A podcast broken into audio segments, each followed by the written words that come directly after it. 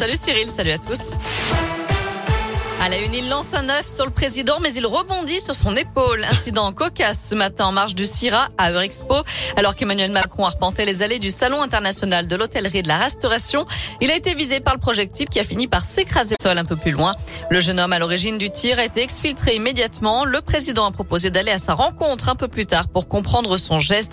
On vous a mis photo vidéo sur l'appli et radescoop.com.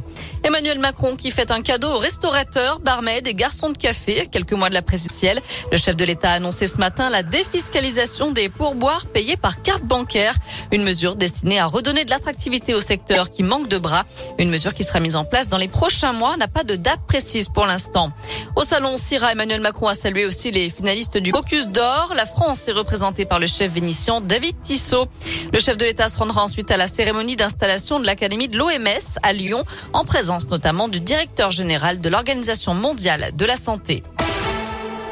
Dans le reste de l'actu, Lyon solidaire avec Haïti, frappé par un séisme le 14 août dernier. La métropole de Lyon vote une aide exceptionnelle de 30 000 euros qui sera versée à Solidarité Internationale et Handicap International.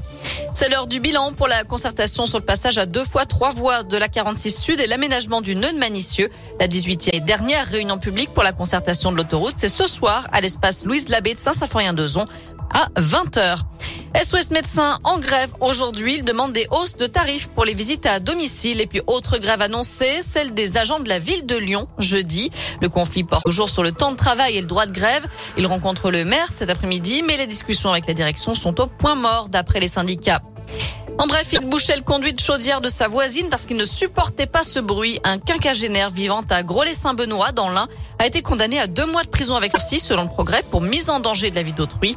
À plusieurs reprises, il avait rempli le conduit avec des bouteilles en plastique et de la mousse polyuréthane, un geste qui aurait pu conduire à l'intoxication de sa voisine, une dame presque centenaire. Un mot de foot, une belle semaine pour l'OL avec la Ligue Europa jeudi face au Danois de Brandy et à l'OL Stadium. Et puis le derby, bien sûr, dimanche à Geoffroy Guichard contre Saint-Etienne, dernier du classement. On termine avec le coup d'envoi demain de la deuxième édition de Filmoramax, le festival du court-métrage de Lyon, créé par l'acteur et réalisateur Arnaud Mison. 20 films à 1 à 25 minutes sont en compétition internationale et 5 films sont en compétition régionale. Ça commence demain, c'est jusqu'à dimanche, c'est avec Radio Scoop, bien sûr. Voilà pour l'essentiel de l'actu. On jette un œil à la météo pour aujourd'hui. Si ma carte de bien s'afficher, voilà. Pour aujourd'hui, alors c'est très mitigé. Hein. Exactement. Une expression qu'on aime bien ici.